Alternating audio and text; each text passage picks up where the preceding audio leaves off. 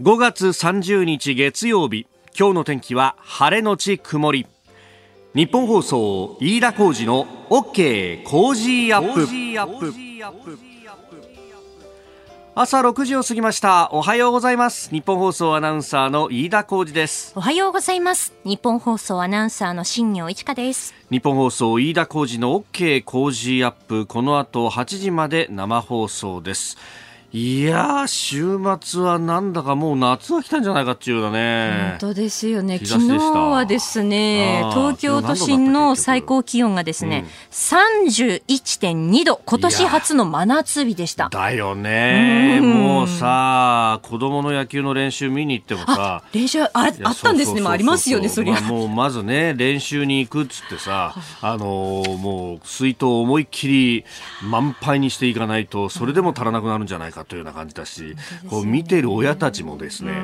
ー、日向は暑い暑いという感じで、熱中症大丈夫ですか？そうなんとかなんとかねうちの子供も大丈夫だったんだけどもう一日で真っ黒に焼けちゃったんじゃないかなみたいな感じで。ねもうなんか昼間は本当何をする気も起きないよなっていうぐらいね、えー、これは暑いなという中で、えー、ありましたけれども、あのー、ちょっとね、あの読まなきゃなんない本があったんで、えー、ちょっとベランダのところにですね、えーえー、半袖に短パンででサンダル履いて いいですね。でそこに机あ椅子を出してでそこで読むっていうね。もしかしてビールとかあったりして。ああそうビールからこれハイボールいっちゃおうかななんていうね。その方が涼しいよねなんて言ってちょっと風が吹き抜ける中でだんだん夕方にかけたら涼しくなってきたんですけどそう、ね、あのそれ何の本読んでたかっていうとですね実はあの今日プレゼントする本がございまして、はい、えー新潮文庫からですね、えー、出ている護衛艦青桐艦長早乙女緑シリーズというやつがあってですね。でこれをまああのちょっと番組の関係のつてもあってですねプレゼント出してもらえるということになったんでそしたらこれ読んどかなきゃなと思ったんですがあの護衛艦の艦長に抜擢された女性自衛官の姿を描くというね。でもともとこの時武里穂さんという人が書いてるんですがこの人自身も、えー、自衛官えー、女性自衛官であったと、幹部自衛官で、えー、海上自衛隊の、まあ、練習艦にも勤務されていたという方なんで、その船の描写とかっていうのがものすごく細かくて、もう、あの、ある意味ですね、その船の描写でこう、護衛艦に着任する新しい艦長が、いろいろこう、案内されていくわけですよ。で、ところがこう、これね、あの、まあ、サスペンスっていうふうに書いてあるので、帯にも、はい、そうすると、なんかそのね、一つ一つの描写にいろんなこう、伏線があるんじゃないかみたいな、で、こう、相手の表情とかもちょっと不穏な空気を醸し出したりとかですね。こうその辺からあなるほど。でここにこんなものがあるんだとかってこう船の中の案内をこうしてもらってるかのようなね。自分もそんな気持ちになってこう読みながらこうやってたんですけどそう。あの何度かね私自身もうんこの海事の護衛艦乗せてもらったことがあります。まあ、特にカンカン式と呼ばれるこれ3年に一度練陸海空で回ってくる、まあ、総理もね、えー、来る、うん連動を見るというものがあるんですが、イベントが。あの、陸上自衛隊は、えー、関越式、えー、航空自衛隊は航空関越式。去年確かね、航空関越式の取材に入間まで行って、当時の菅総理が、えー、戦闘機の上でね、えー、あの写ってる写真なんかが、えー、あるんですが、あのカンカン式、まあ、海上自衛隊の場合はカンカン式と、まあ、横須賀や、あの東京湾のあたりからですね、まあ、お客さんも乗せて出港し、そして相模湾の相模湾上で、えー、その訓練の様子を見せるというのが主体になるんですけれども、あのこのね、えー護衛艦青桐艦長早乙女緑っていうこの本の第2巻が試練というんですけど、はい、これにあの体験公開でお客さんを乗っけて、で、えー、航行している間に、えー、いろんなトラブルがあ起こると、えー、不時着を告げる遭難信号が出たりとか、一刻を争う急病人が出たりとかして、で、それに対してどう立ち向かっていくのかっていうところをね、えー、書くんですけれども、これね、あのー、人乗っけての航海の時って、本当船を操るブリッジにまで、人入れるのよ。へえ、そこまでそこまで見せてくれるのよ。で、それ見てて、あ、面白いなと思いながら、でもこういうね、あの、緊急時の時っていうのは、まあ、そうは言ってもお客さん乗せながらではあるけど、お客さんに邪魔されてはたまらないということがあって、だからやっぱりこう、空気を変えなきゃなんないみたいなところで、えー、乗っている指令がですね、大きな声を出して空気を一気に変えるっていうようなシーンが出てくるんですけど、私も一度それに似たようなことがあって、というのは、あの、その観艦式で乗った船がですね、イージス艦だったんですけれども、も、あたごというイージス艦で、これはですね、覚えてらっしゃる方は覚えてらっしゃるかもしれません。今からもう14年ぐらい前になりますが、えー漁船とですね、あの接触事故を起こしたという、えー、で、まあ、あの海難審判上もね、えー、その後自衛隊側に過失はないというふうに認定はされているものではありますが残念ながら漁船の乗組員の方々は亡くなってしまったということがあった。でそれが、まあ、東京湾であったということもあるんで愛宕にとっては東京湾というのは本当にね慎重の上にも慎重を期さないところで期さなければいけないと。ところがあの浦賀水道のところってものすごく狭くなっていたりとか海流も難しいのでだからこれ操船は力がいると。でその上あそこはもののすごい数のコンテナ船だとかいろんな船がやってくるので、まあ、あの、船の銀座みたいなものすごい渋滞をするわけですよ。で、それをこうさばきながら、前に船入れて、後ろから来る船の真ん中に、うちここ入るからね、みたいなこう調整を瞬時瞬時でやっていかなければならないと、これ結構気を使う操船で、で、船は急にも曲がれないし、急にも止まれないので、先々を見越しながら操船をしていかなきゃならないと。で、そうすると、あの、環境でですね、最初は後輩がこう、指揮を取ってたんですけど、途中で、あの、艦長が、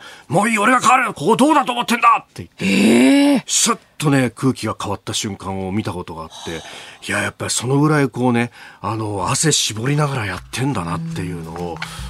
感じたんですけれども、そういう現場の臨場感みたいなのが満載のもんですんで、えー、今日プレゼントでございます。ぜひご応募いただければと思います。えー、プレゼントの詳細、後ほどご紹介してまいります。はい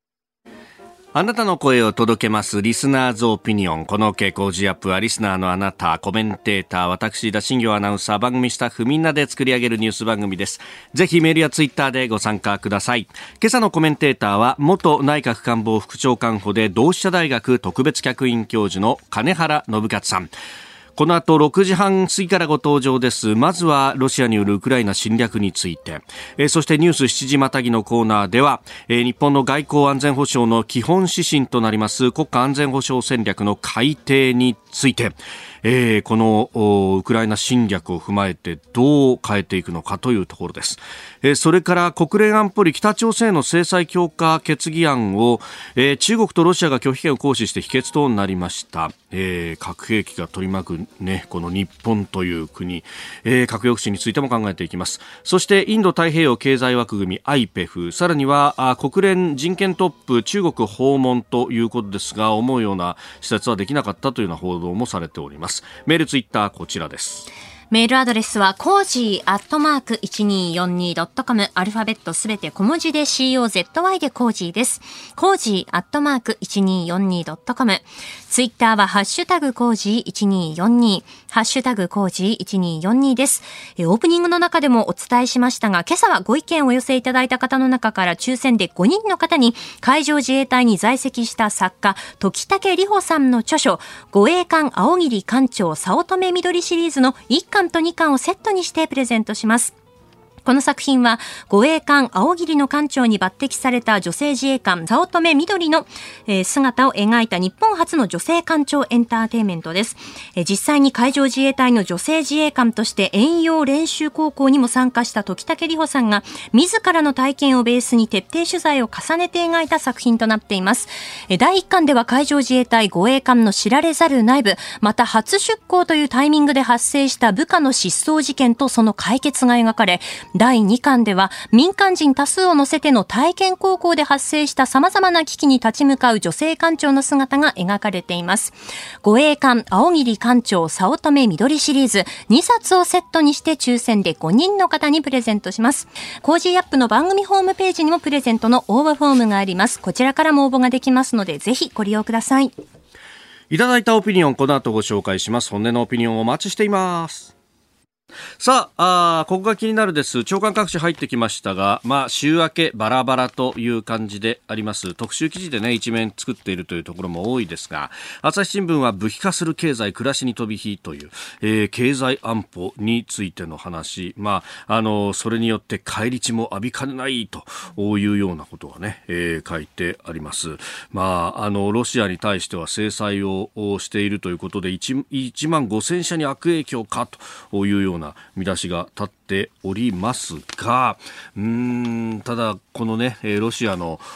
侵略というものをじゃああの容認したりとかそういうことになってったら、じゃあ次は東アジアで何が起こるかっていうところは、まあ、いろんなね、世論調査などで、えー、国民の皆さんまさに危惧しているところでもあるし、それを考えると、まあ、ある程度の対立というものはやむを得ないというようなことになるのか、ね、えー、ドイツなんかはもっと血を流してるぞというのようなところもあります。えー、それから読売新聞認知能力低下車が感知、えー、ホンダが AI を開発へと、まあ、あの車間が短かったりとか左右にふらついたりとか赤信号への反応が遅いとかそういうことを AI で分析するということなんですがいやこの間沖縄で久しぶりにレンタカーを運転したわけなんですけれどもあの最近の車ってほら前の車が動き出してこっちが動かないとピーとかなるんですよ、えー、よくピーピー鳴らしててですね。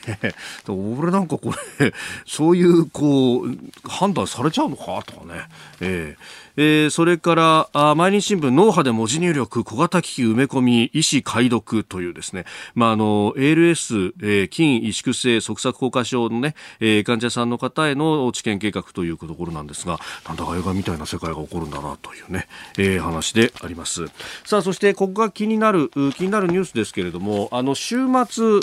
陸上自衛隊の総合火力演習総火演というものが東富士の演習場で行われまして。で、えー、そこでですね史上初オスプレイが登場したというのが、えー、話題になってました。まあ、オスプレイ、えー、もともとね、まあ、アメリカ軍に配備されたのはずいぶん前ですし、陸上自衛隊にもね、えー、配備されて久しいんですけれども、今回、まあ、初めて、えー、総会にも登場と。まあ、今までですね、総会でだったかな、確か、あの、飛行展示はあったんですけど、オペレーションに参加するというのが確か初めてだったはずで、飛行展示をした時は私も見に行ってたんですけど、そ、それか、あの、関越式か、あ、どっちかなんですが、あの、結構ね、あの、あ、そ、言うほどうるさくないんだねっていうふうに周りの人がこう、ざわざわっとしてたのをすごく覚えています。あの、熊本地震の時にアメリカ軍も一緒になってあの物資を輸送したりとかのオペレーションをやってたんですがその時にあの熊本の南阿蘇阿蘇の辺りはあの土砂災害が起こってでそれによってあの道路が寸断されてしまったために物資の輸送が著しく滞ったということがあってでその物資輸送に、えー、オスプレイがね、えー、かなり参加をしていたと。着陸のシーンなんかをですねあの自衛隊の人に案内されて見に行ったことがあるんですけれども確かにあの思ったよりも本当に直下だとさすがにエンジン音はしますが、えー、それ以外のところの近づいてくる時のエンジン音などというのは、まあ、今までのその地ヌークと呼ばれた大型ヘリに比べると相当静かだったなというのは印象に残っておりました。えー、ここが気になるでした。この時間からコメンテーターの方々ご登場です。今朝は元内閣官房副長官補で同志社大学特別客員教授の金原信勝さんです。おはようございます。おはようございます。よろしくお願いします。お願いします。さあ、まずはロシアによるウクライナ侵略の現状と、あのゼレンスキー大統領がこれ侵略始まってから初めてキーウを離れて、えー、ハルハリコフ、えー、ハルキウに行ったということが報じられております。このまあ3か月ほどどうご覧になってましたハリキウはあの激戦地で取り返しつつあるので、はい、ウクライナ北が北からこうしつつあるんですよね。ただ南はあのロシアが全力でまあ突っ込んできているので、はい、えロシアの南北分断で攻めるというのは失敗したんですよね。3回の裏終わって実は1対2でウクライナの勝ちで。今度全軍を南に集めてきて、これから本本本気だということなので、はい、今から4回の表なんですけれども、これは厳しいと思いますよ。まだ3回なんですか？えで北北北の方は失敗したんです、プーチンが。で、引いちゃったんですけれども、まあ、全軍を南に集めるんですね。はい、集めると大体20万対20万の勝負になるんです。でこれからあのロシアは思いっきりちょっと残虐な感じになると思いますね。残虐な感じになる。はいうんこれ、そうすると、まあ、結構ねあの、ウクライナ有利というような報道もされつつありますけれども、そんな甘いもんじゃないってことですか？あの北北正面と南正面があって、はい、かなりずさんな戦争をプーチンがやったんですよ、あれ情報部が主導したんだと思うんですよね、で北で下手をこ大下手をこいたので、はい、撤収をしまして、でまあ、今、キーウからカルコフまでこうウクライナ軍が押してるんですけれども、はい、プーチンが本当に欲しいのはあのマリウポリあたりと、まあ、取っているドンバスとクリミアなんですね。今全力あそこに今向けつつあって今度は本当にあの軍が指揮しますから、はい、これから本本番だと思いますね。軍が指揮をする、まあ、今までね結構そのプーチンさんがかなり細かいマネジメントまでやってたみたいな話まで出てますよね。なんかあの1週間で終わる気だったんですよ。本当にそう思っていた、うん、2024年が大統領選挙なので、はい、クリミアは居合切りのようにしてスカッと取ったんですね。であれをもう一回やると元に勢い出るともう思ったんですよね。で大下手を超えたので,、はい、で今はちょっとこのままじゃ終われないからということで、えー、あの今度全力でちゃんと統合指揮官を作って、はい、軍を突っ込んでると。どっかで一回勝たないとから終われないんですよね。うん。その勝ちの部分というのが、まあ、ロシアからすると東部2州プラスマリウポリのあたりの回廊化という。あのアゾフ海の沿岸を取るとですね、はい、ドンバスとクリミアがつながるんですよ、えー、クリミア孤立してるもんですから結構いろんなもの持ち込む大変なんですよね。から東部2州とそれからアゾフ海のの沿岸ですねあれは絶対に取らないと終われ終われないんだと思いますね。うん。で一方で西側諸国は、まあ、レンドリース法も成立したと。かなり物量を入れつつありますけれどもまだ足らないですか？あえーと、いや、それはすごく聞いていて、NATO 全体でですねアメリカに5分の経済力なので、これはヨーロッパのあのロシアの30倍なんですよ。大日本帝国とアメリカよりもあの国力差が大きいんですよね。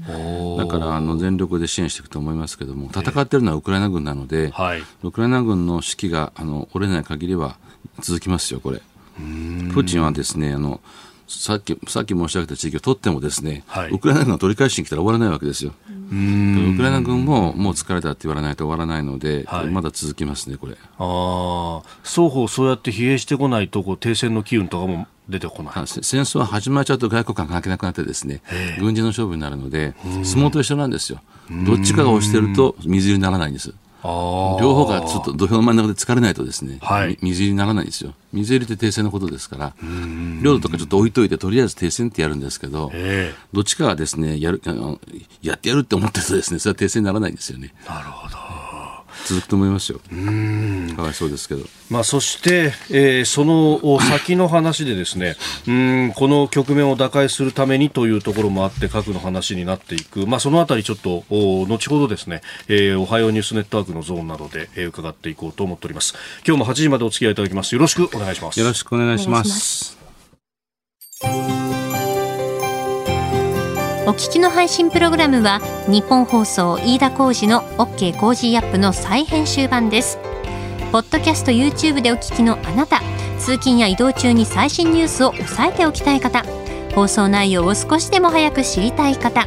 スマホやパソコンからラジコのタイムフリー機能でお聞きいただくと放送中であれば追っかけ再生も可能ですし放送後でも好きな時間に番組のコンテンツを自分で選んでお聞きいただけます。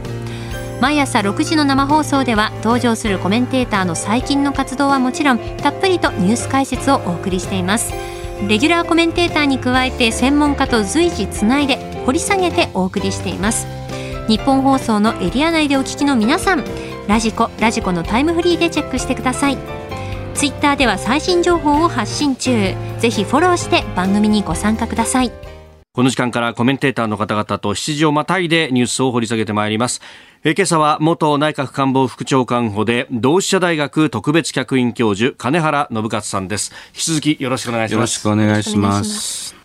えでは取り上げるニュースはこちらです。国家安全保障戦略の改定情報戦の対策強化を検討岸田総理大臣は26日の衆議院予算委員会の中で今年行う国家安全保障戦略の改定では偽情報やフェイクニュースの対策強化を検討すると表明しました。ロシアによるウクライナ侵略を踏まえて情報戦への対応が重要だとしています。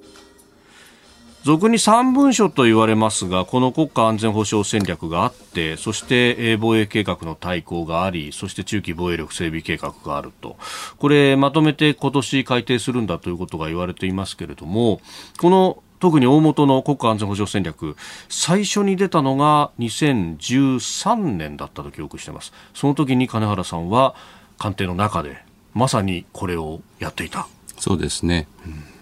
これなかったのうちだけなのですごい恥ずかしかったんですよ。他の国はみんな持っているあの国益とは何かとかどうやって守るかっていうのはみんな持ってるんですけど、はい、うちはなかったので、えー、ちょっと恥ずかしいから持とうぞと持とうよと言ってまあ、NSC が作るのはそれが仕事ですから一丁目一番地なんでやったんですけれども、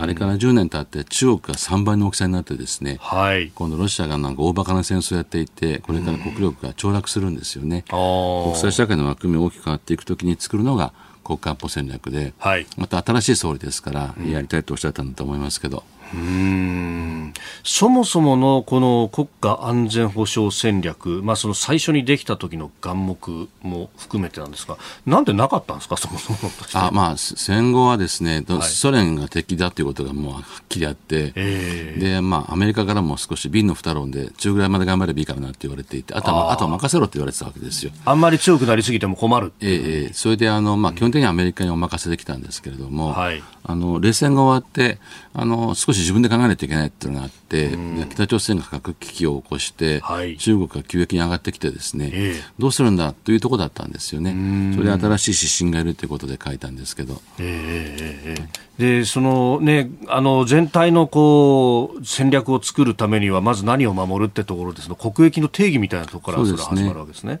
国益は、まあ、あの国家領土ってあるんですけども、はい、まあ、国民の命が一番大事なんですよ、命と暮らしですね、はい、あとあのビジネスがちゃんとできる環境を取っておくということですよね。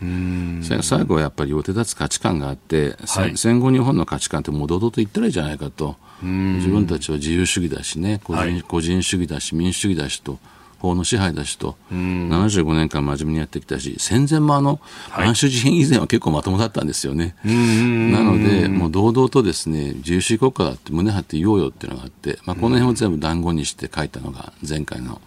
こう完全保障戦略なんですけど、そうするとやっぱ西側との協調とか、はい、豪州、韓国、インドとかですね、こう出てくるわけですよ。えー、要注意の国っていうと、やっぱり国民はあんまり書いてないんですけど、えー、中国、北朝鮮、ロシアがやっぱ要注意だねと、まあ、こういう感じが透けて見えるはずなんですけどね。うんそうか、その辺の書き方っていうのは、その時々の情勢によっても。外交文書はあんまり、はい、あんまりあの相手を怒らせちゃいけないんですよ。なるほど。えー、ちょっと、ちょっと不愉快ぐらいいいんですけど。ちょっと不愉快ぐらいはいいけど。名指しで、これがお前だろとかやるとですね、この野郎って話になるので、はい、そこはあの敵は作らないのが外交の基本ですから、敵は減らしていくのが基本なので、心配してるんですけどぐらいですよね、懸念を持ってますぐらいな、ちょうどいいんですよ。あんたやる気でしょとか言って向こう本気になっちゃうので、敵は作っちゃいけないんです、政治は。なるほど、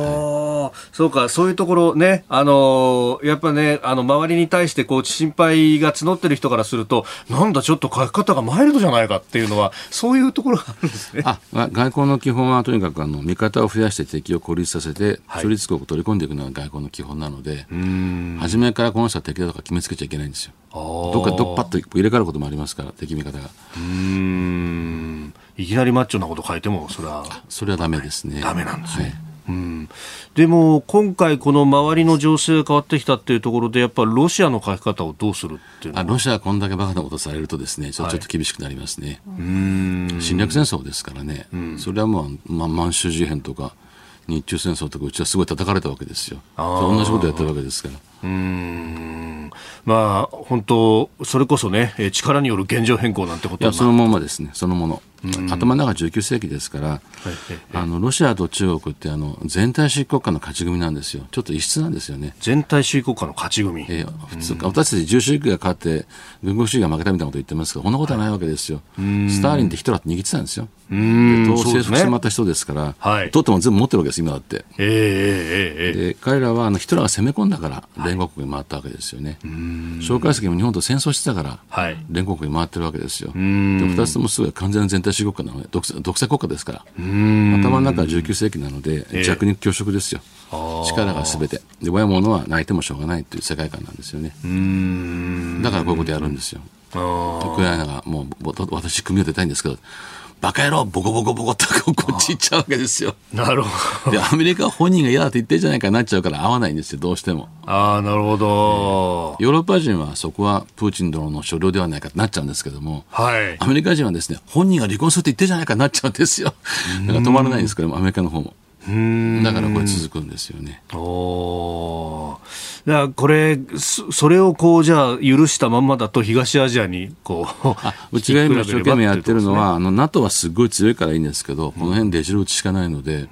韓国は朝鮮半島しか見てませんから、はい、豪州は遠いですからね、頼りになるんですけど、うんうんうん、うちはあの本当自分でピリピリしていないと、はい、あの始まったら大ごとになっちゃうので、始めさせないということで、あの台湾有事ですね、始めさせないということで頑張らないといけないんですよ。だから付き合ってるんです。何かあってあんたたちも付き合ってねっていうことなんですよ。ああ、この間先週のクワッドであったりとか、ええ、ああいう枠組みっていうのも。あ、そうなんです。NATO がない分頑張らないといけないんです。だから、ヨーロッパの国、まあ、でかいですから、みんな、英仏独とか。えー、じゃあ、来るよねとかですね。うん、それから、あと、インドは、まあ、それなりに、人半分の大きさなんですよ。はい。これは将来投資で、あんたたち頑張らなさいよっていうのがあって、あと、この辺で一番アメリカが頼りにしてるのは、豪州なんですよね。うちが大名クラスで、彼ら、彼ら、旗本クラスなんですよ。国がちっちゃいので。はい。だから、まあ、美州藩と彦根藩みたいなもんですから、この二つしかないんですよ、アメリカから見たら。なるほど私たちは手を組まざるを得ないんですよね。ああ、そんな夕飯みたいなものすごいものは本当は今、最近あの、韓国が大きいので、来てくれるといいんですけども、この人たち絶対なんかの朝鮮半島から出てこないので、なるほど。一生懸命みんなで、もう元服したからねとか言ってるんですけど、まだいやーっていう感じなんですよね。なるほど。まあ、東アジアにおいて、まあ、あ頼りになる国がどこなんだろうという話を直前しておりました。まあ、オーストラリアだとか、まあ、そのいろんなね、枠組みを使って、えー、連携をしていく。これ、そうすると TPP とかっていうのもそういうこう、ところも頭にありながら交渉とかもしてい TPP はもちろんあの半分経済ですけれども、半分戦略枠組みですよ。RCEP っていうのがまあ中国が一番大きな国でのしてるものですから、はい、TPP の方が本当大きかったんですね、全体の経済力が。アメリカがボコンと抜けちゃったので、今 RCEP の3分の1しかないんですよ。アメリカだから焦って IPF やってるんです、今。あ後ほどね、IPEF の話はいただこうと思っております。で、えー、そうは言っても日本は自分たちでもちゃんと守らなきゃなんないよねというところ。うん、これ予算も増やすっていうのを日米首脳会談などの記者会見でも岸田総理表明してましたけれども、はい、どうですか、そのもともとサボりまくってるわけですよ、うちは。もとサボりまくって周りの国をあの、朝鮮半島と台湾をあのアメリカに任しちゃったので、はい、すごい楽になってるんですよ、戦後、実は防衛の負担が。たただ乗りただ乗り平和主義っていまだにすごく強いので、だけどあの、中国に今軍、軍事費が25兆円、はい、うちが5兆円、アメリカが80兆円、今今の円だと100兆円ですよ。いい加減にしてくれとから内心ずっと思ってるわけですよね。アメリカ側は。で、うちはあの、おんぶに抱っこでいいじゃないのって言ってるんですけど、もうだめっていう感じになってるわけですよ。普通にパこの、この国のサイズだと2、はい、2, 2割、GDP2 割、10兆円でも少ないぐらいなんですよ。で、楽してるから、あの、なんていうか、5兆円で住んでるんですね。だけどね、真面目な話ね、あの、はい、本気で戦うってあんまり思ってないので、ロシア戦だって途中からアメリカ来るって前提なんです、あれ。3回戦までだ、3回戦まで。4回の表からアメリカやってくれるって前提になってるので、メンタリティあんまり変わってないんですよ。とすると、アメリカからすると、お前大丈夫かになるわけですよね。あの、ロシアはもう3か月とか頑張ったら自衛隊がもう壊滅するわけですよ。でロシアでアメリカを応援に来て押し返すってことになってたんですけど、はい、もうこういう戦い方じゃないので、ぐじゃぐじゃっと台湾戦で始まっていきなりわーっと巻き込まれていきますから、下手したら1年続くかも2年続くかもしれないし、今のウクライナみたいになるわけですよ。そう3回の表で終わりってことないんだよってことですよね。そんな9回以上まで投げ続けなきゃいけないかもしれない。えー、昔は小規模限定対象といって、はい、初戦3回頑張ってればアメリカが来るっていうシナリオなんですよ。これからずっと一緒にやるぞと言われているので、はい、あれ ?4 回の表もですかみたいな感じですよね、今ね。ちょっとあの真剣にやらないと戦えないですよ、自衛隊だと。あそうすると、今、予算の金額の話になってますけど、えー、それだけじゃないですよ、ね。玉替えとかですね、はい、穴掘れとかですね、はい、もうあんまり真面目にやってないです。特にあの北の北海道を集中集中してあの強化してきた国ですから、はい、今、中国でズバッと南に移るわけですよね。南ってあんまりやってないんですよね。基地だってむき出しですよ。航空機もむき出しだし。初めにブワーッとミサイル飛んでくるとみんなぺちゃくなっちゃったとかね。サイバーで全部電気落ちちゃうとかね、はい、あのちゃんとやってないんですよねどどんどん今から強化しないといけないんですけれどもちょっとまだあの巨大な官僚機構ですから自衛隊っていうのも、まあ、ずっとこう南中心でこうこの10年移してきたんですけども、はい、まだまだ3号目ですよね3号目戦えないです今のままだとうん、まあ、先島に駐屯地ができたりとか、まあちょっとずつちょっとずつ変わってきてると、うん、陸上自衛隊が一番すごい心配で、彼は北海道に決定的な重心を置いていたので、南はだっと海なわけですよ。島がポツポツ島があるだけなので、あれは陸上自衛隊からしたら大変なんです、守るの。今、一生懸命基地を開けてますけれども、はい、開けただけですからね、基地を強化しないといけないんですよね。あと、いざとなった時に、どーんとこう大きな部隊を持ち込まないといけないんですよ。でこの時の運搬どうするかとかね、はい、やっていらっしゃるまたあの方は住民の方々は、本当に危なかったら出て、出してあげないと危ないので、取られちゃうかもしれませんからね、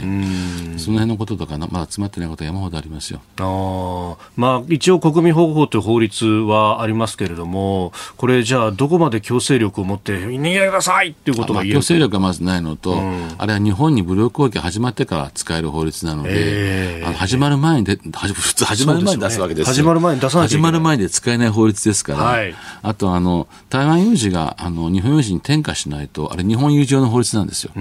泉さん、小泉さんの時に作ってもらったんですけどね、台湾有事がばーっと動いた時は使えないんですよね。で台湾にいる日本人が何万人もいますので、はい、これを返す法律はないんですよ。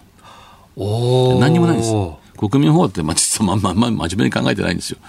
これもけしからんって話になってるんですけれども、積み残したままなんですよね。うんいや、なんかやることばかりがいっぱいいや、目の前に、あの、え、富士山があって入り口に立ってるような感じですよ、今。なるほど。でも一歩一歩登っていかなければいけない。もう千里の道も一歩からでコツコツやっていかないと、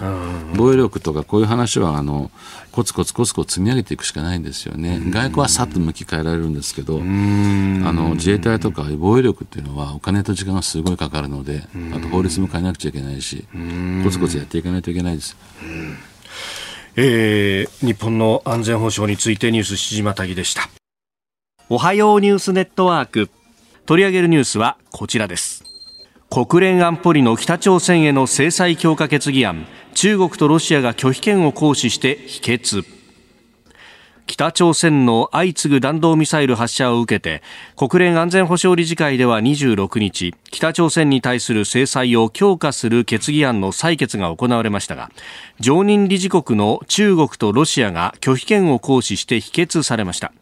北朝鮮に対する安保理の制裁決議案で拒否権が使われたのは初めてです。えー、15カ国の理事国のうち13カ国は賛成ということでしたが中ロ反対否決ということであります。まあ、あれだけミサイル撃っといてってね、日本人からするとなんだっていうふうになりますが、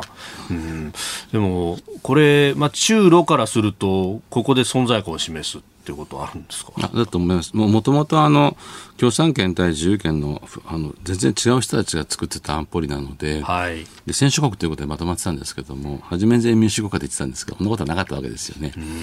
中中国とあのアメリカが長期的な対決に入って今ロシアは戦争している真っ最中ですから亀裂がパックリ出たということだと思いますね。北朝鮮は向こうの子分ですからだからあの自分たちはかばうと。はい、で自分たちに逆らってるのに協力してくれと言われても困るんだよね。ってまあ、こういうことだと思いますね。うん。これ、しかし日本から考えると、まあ、北朝鮮はこうしてミサイルを撃ってくる。ロシアもそして中国も核兵器を持っていると。いやこんな危ないところは世界中見渡してもそうないんじゃないですか？今一番危ないところは日本ですよね。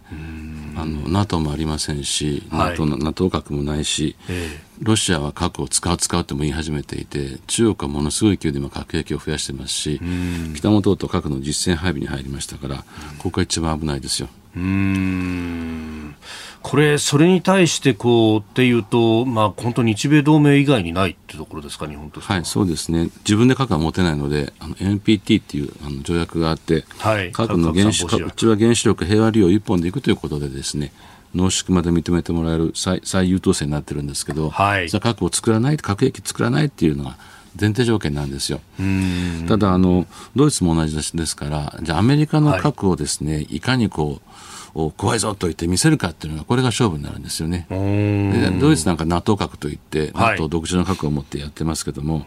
うちはあの比較三原則でですね、えー、核の話は完全にお任せしますと言ってアメリカに頼んできたんですけども、ちょっとそろそろうちもあのアメリカに、ね、どうするのっていうことは真剣に絡んでいかないといけないと思うんですよね。絡んでえお任せ平和主義はだめですよね。うんまあ、日本の中で、まあ、そういった、まあ、アメリカの核をどう使うかみたいな議論って、まあ、すぐ戦争する気かとか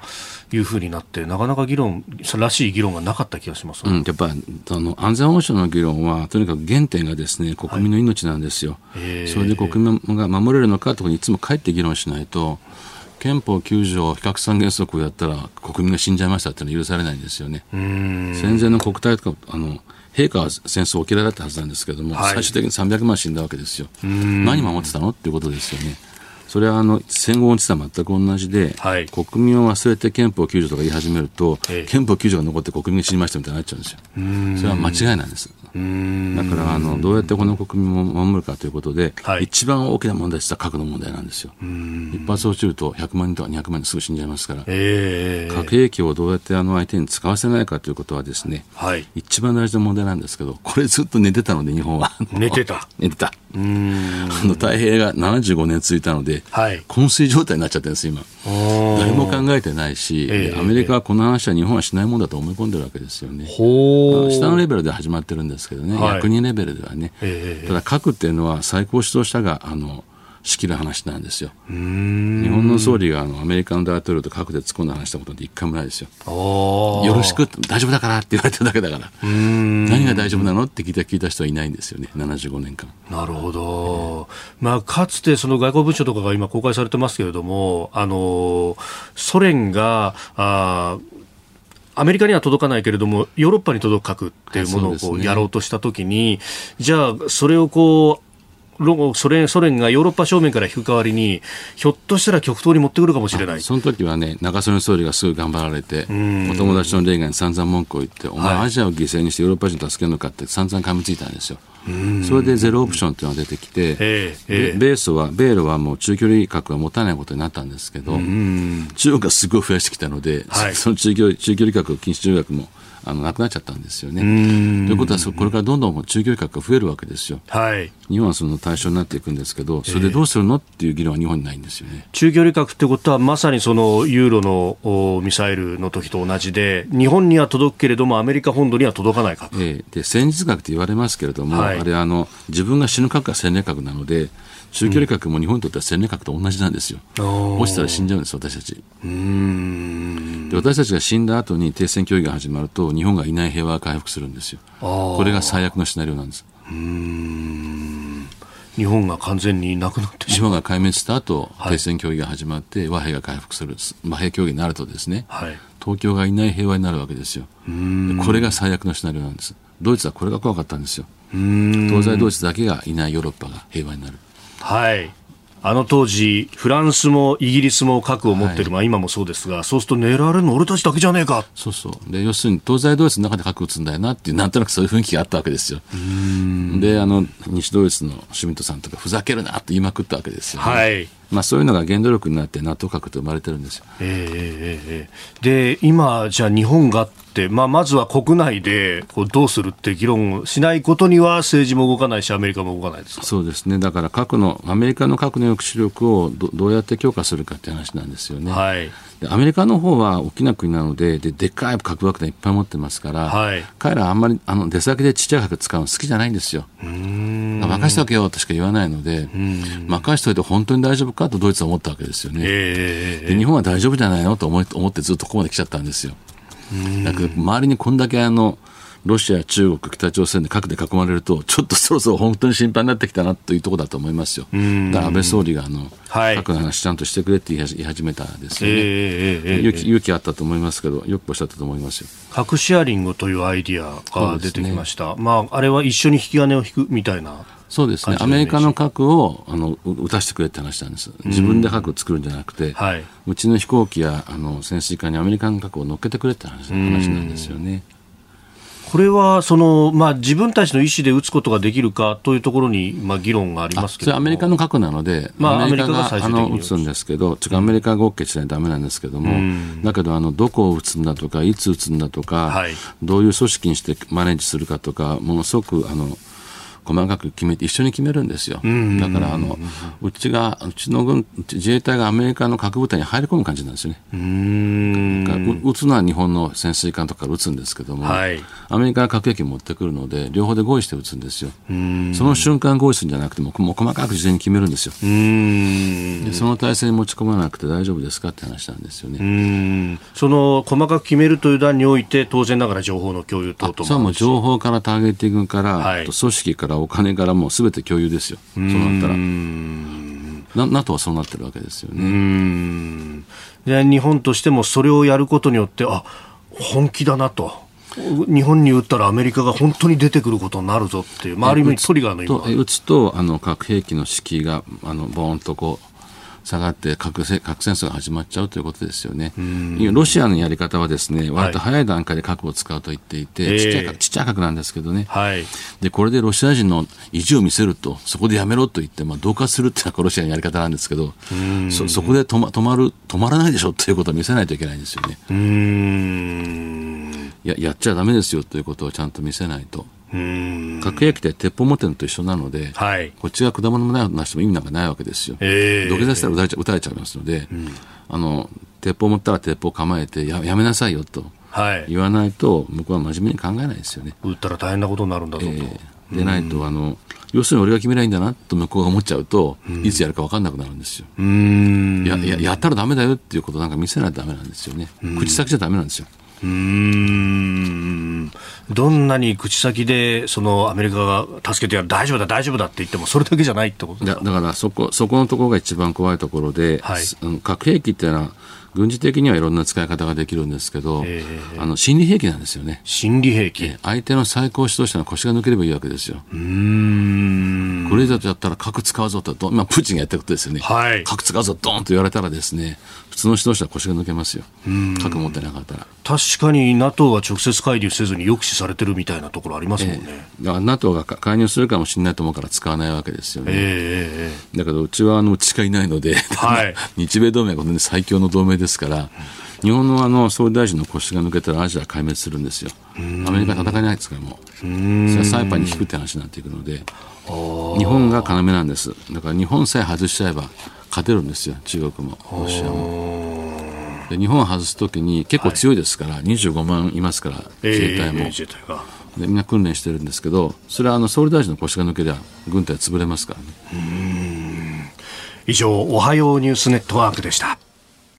さあ、ここで番組からのお知らせです。再来週6月13日、月曜日からの工事は特別企画です。今回の特集テーマはビジネスであります。ウクライナ情勢、コロナ禍、物流の混乱などを受けて、今までのビジネスの常識が激変。そんな中、身近なところで意外な影響が予想される業界や、苦境をピンチに変えるべく奮闘している方々に、私、だと新業アナウンサーが直接取材しまして、復活のヒントを伺ってまいります。はい、コメンテーターの皆さん、6時台前半からの登場です。13日月曜日、ジャーナリストの須田慎一郎さん。14日火曜日は数量政策学者の高橋洋一さん。15日水曜日、青山学院大学客員教授でジャーナリストの峰村健二さん。16日木曜日、明治大学教授で経済学者の飯田康之さん。17日金曜日、外交評論家で内閣官房参与の三宅邦彦さん。えそして経済のスペシャリストとして、第一生命経済研究所首席エコノミストの長浜俊弘さんが登場します。さらにプレゼントは、今回は旬を迎えた美味しい高級メロンです。甘いですね。楽しみです。さらに追加の情報はまた追ってお伝えします。再来週6月13日月曜日からの日本放送飯田浩二の OK 工事アップ。本当の本当にあと一歩まで来ています。あと一歩でございます。皆さんのお力添えで押し上げていただければと思っております。どうぞよろしくお願いします。え今朝は元内閣官房副長官補で同志社大学特別客員教授の金原信勝さんとお送りしております。引き続きよろしくお願いします。よろしくお願いします。続いて教えてニュースキーワードです。インド太平洋経済枠組み IPEF アメリカ主導の新たな経済圏構想、インド太平洋経済枠組み IPEF。アメリカ通商代表部のキャサリン・タイ代表は27日、日本経済新聞の単独取材に応じて、IPEF の実効性を高めるため参加国がルールを遵守しているか監視する仕組みを検討すると表明しました。夏までに交渉を始めるとのことです。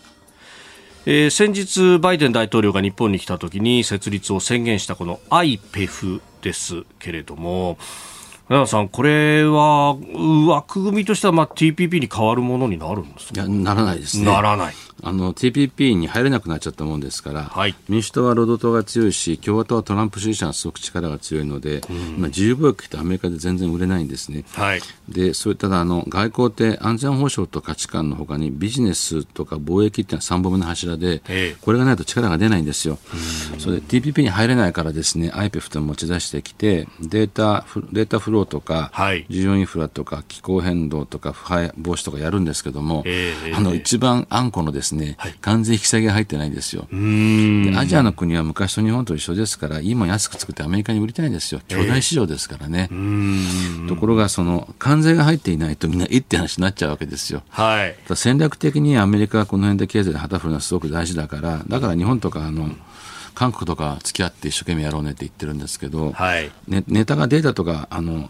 気候変動とか先進国ものなんですよね。だから日韓まだいいんですけど、はい、途上国の人たちがアメリカで一生懸命物を売ろうと思っていたらそこは扉が開きませんって言われるとですね、えー、えって感じになるのでメリットないじゃん、えー、これはだから日本日本も少し一生懸命後押してあげないといけないと思いますけどね。ルール作り自体は間違ってないんです。それはやったらいいんですけども、はいえ。ー、だけどあの一番肝心のあんこが入ってないと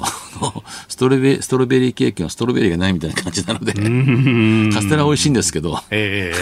カステラだけじゃみんな、えっていう感じちょっとなってるんだと思いますよ。その分逆にあの日本も少し応援してあげないといけないんだと思いますけどね、アメリカが抜けていいことはないので、この地域からですね、経済で。なんとかこうつなぎ止めつつと、これ、やっぱ関税の話っていうのは、これ、議会も通らないから難しいってところなそうです、だから今あの、アメリカファースト、ジョブファーストになってますから、はい、労働組合はもともとそうですけど、えー、共和党はあの自由貿易推進派だったんですけど、トランプ支持者が今、3分の1ぐらいした。固めちゃってるので、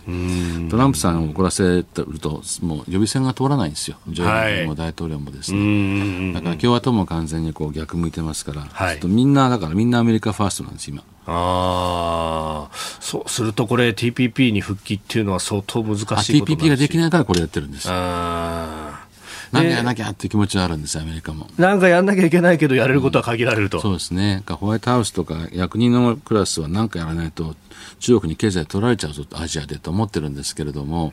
議会が全然言うこと聞いてくれないって感じだと思いますね。もう少し中国が本当に乗せてきたらやるかもしれませんけどね、今まだ経済的なあの考慮の方が強いんですよ、アメリカの議会の中で。まあ、これ、またジョブがなくなるのかって話になっちゃってるんですよね。まあ、中間選挙を前にして。なかなか動かないと思います、ね、でも、中国は中国でソロモン諸島を取りに来たりとか、どんどん続けてますよね。あれはあのアメリカとですねまっすぐあの北太平洋に来れないと、豪州経由なんですね、豪州で一回こうバウンドしてバンと上に上がってくるんですよ。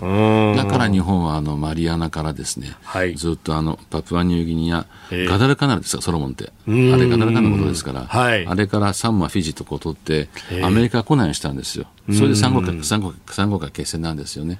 同じなんですよ、中国の出方が、日本日本海軍と。だからみんな、みんな狙ってるって言ってるわけですよね。ソロモンが取られちゃったので、ちょっとみんなビリビリしてるってことだと思いますね。うん。それによってね、あのオーストラリアも政権変わりましたもんね、まあ、それによってそうですね、労働党政権ですけども、ええ、ただあの、まあ、中国は初め優しくするかもしれませんけど、すごく横柄な態度を取るので、はい、オーストラリアは国がちっちゃいですから、多分またカチンときてあの、うん、あんまり変わらないと思いますけどね。うんそこのところは、はい、やっぱりクワッドだとかオーカスだとかのあれはあの中国は経済的利益ですけど、はい、アメリカとはやっぱり価値観とか安全保障とか一体化しているので、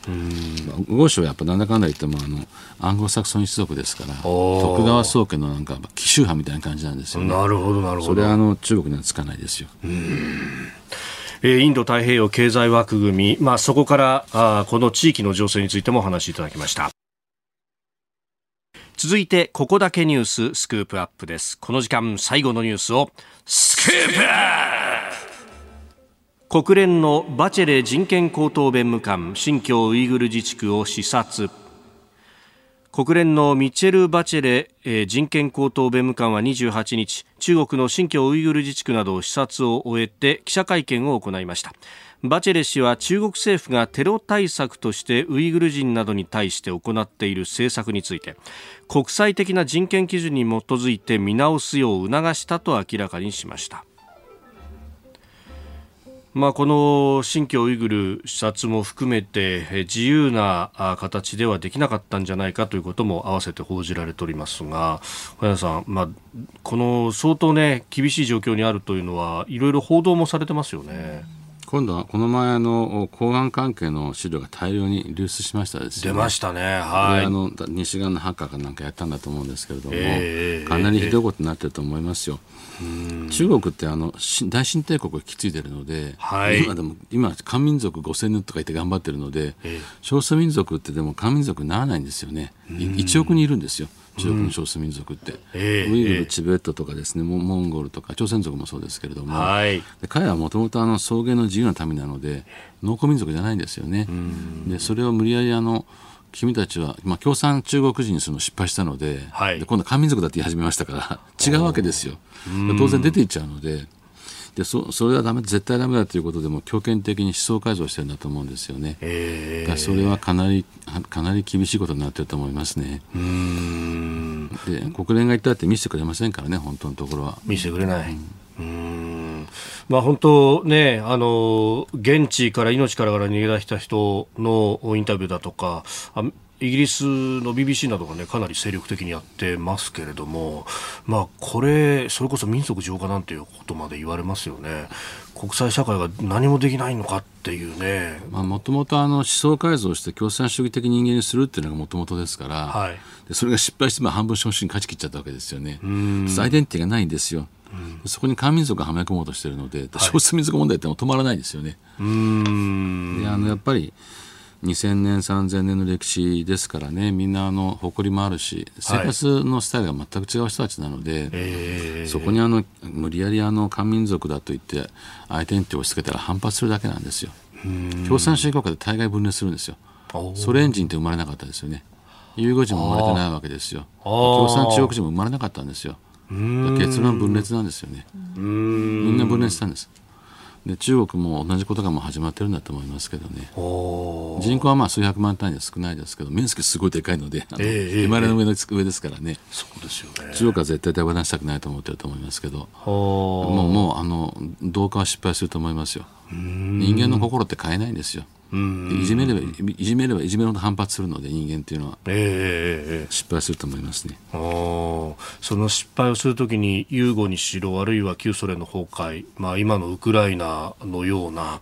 うんやっぱこう大規模な紛争だったりとかになる可能性っていうのはあるんですか？あの人口は数百万単位なのでウクライナ4000万いますからね。彼ら戦えますけども100万単位の国は戦えないので軍事力があの行使されればさすぐ潰れますね。それはかわいそうですけど。うん。で一方でその、ね、あのウイグルの方々もイスラムを信仰していると、まあ、あのイスラム国家もたくさんあるわけですよね。そういった連帯っていうものはどうなんですか？ああのイスラム系の人たちはですね、案外あの、まとまらないんですよね。これはまとまらない。ソ連圏に入った人たちはお酒も飲むし、かなり所属化してますから、はい、あと彼らはやっぱりウイグルってすごいいじめられてて、うん、ちょっと過激がしたのがアフガンに行ったりしてるもんですから、はい、彼らが自分のところに入ってくるのがやっぱ怖いんですよ。ソ連圏のムスリムの国の人たちはですね、はい、だからあの全員が団結するというふうに言ってないですね。トルコトルコがトルコ族のチュルク族の親分だと思ってるんですけども、はい、あの実際とかあるんですが国力がそんな大きいわけではないので、反トルコ主義でまとめることはないんですよね。だから反反イスラムもないし反トルコもないですよね。なるほど、もともとねあの東トルキスタンという名前で独立を,、をしたと。だからトゥルク系の民族であることは間違いないわけです、ね、はチュルクですね。ウイグルまではチュルクですね。それから今度モンゴルときて満州朝鮮日本ですねがチベット、ミャンマー、この辺私たちの親戚なんですよ。お尻が多い人たちですね、赤ちゃんの時。ああ、いわゆる蒙古藩と呼ばれる。そうですね。あのどちらかというとあのなんちゅうか男っぽい侍系の国ですよみんな。お中国の王朝系の国なので、はい、光源氏みたいな人が多いんですけど、えー、私たちはあの侍系なので、はい、頼朝系ですから。なるほど鎌倉系です私たちはこうぐっと我慢しつつ何かあったらお前表出ろってえその代わりあの喋るの下手なんで情報戦がダメなんですよ。なるほど。岸田総理は頑張ろうとおっしゃってるのはそのそうだと思いますね。なるほど。だから中国がその言葉の部分で。あプロパガンダうまいですよ。もともと中国人上手だし、はい、あと共産権はあのプロパガンダすごくうまいので、はい、日本はだからやらやられちゃうんですよね。はうちはあの真実一郎で何かあったら表に出ろって国なので、はい、こういう国はあの 説明が足りないんですよ。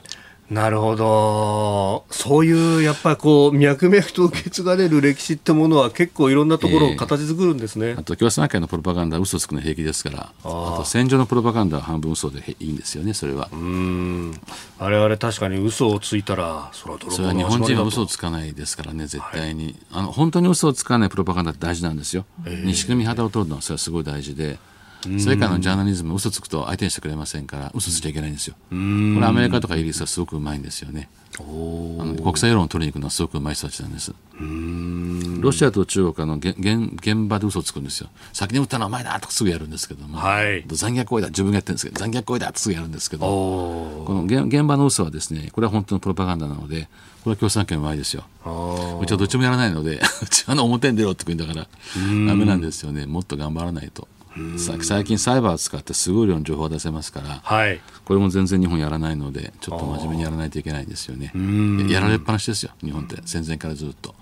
情報戦は。勝ったことがないウクライナの情勢なんか見ててもやっぱりこう日本語での発信とかも大使がやったりとかむちゃくちゃにうまいなっていう感じ、ね、それはあの外交はとにかく仲間を増やすのは基本中の基本なので一生懸命言わないとだめなんですよ。私たちは正しいんだということをですね。うん。言わなくても分かってくれるだろうなって分かってくれない分かってくれない。国際社会誰も分かってくれない。やっぱりそういうもんです幼稚園と一緒ですから黙ってる子はですね先生無視するんですよ、はい、わーわーわー言ってると先生はこっち見てくれるんですよね。なるほど。言ってないと言ってないと黙ってる子からしたら釈然としないしなんであいつ騒いでばっかり黙ってる子は無視されるんですよ。で切れると怒られるんです。そうそう国際社会そういうとこなんです。損だな我々は。日本人はですねそんな国民ですよ。いい国民なんですけどね。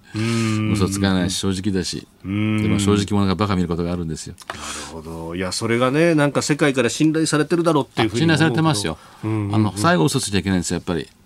最後の最後は世界のジャーナリズム全体が相手になるので、はい、嘘ついたら信用されませんから。最後の最後は絶対嘘ついちゃいけないんですね。最後まで嘘つくと思われたら誰も相手しなくなるんですよ。なるほど。中国のプロパガンダが最近そういうところがあってまた中国だろうとみんな思っちゃってるわけですよね。でもそれは嘘つかないって大事なことなんですけど何にもあの発信しないとダメなんですよ。それはあの何考えたか分かんないと言われちゃうんですよね。なるほどえーまあ、国連のこのね、えー、人権高等弁務官の話からあ、まあ、国際情報戦というか世論戦のような話もいただきました。このコーナー含めてポッドキャスト YouTube ラジオタイムフリーでも配信してまいります。番組ホームページご覧ください。あなたと一緒に作る朝のニュース番組飯田浩司の OK コージーアップ。ニッポン放送の放送エリア外でお聞きのあなたそして海外でお聞きのあなた。今朝もポッドキャスト YouTube でご愛聴いただきましてありがとうございました。飯田浩司の OK コージーアップ。東京有楽町ニッポン放送で月曜日から金曜日朝6時から8時まで生放送でお送りしています。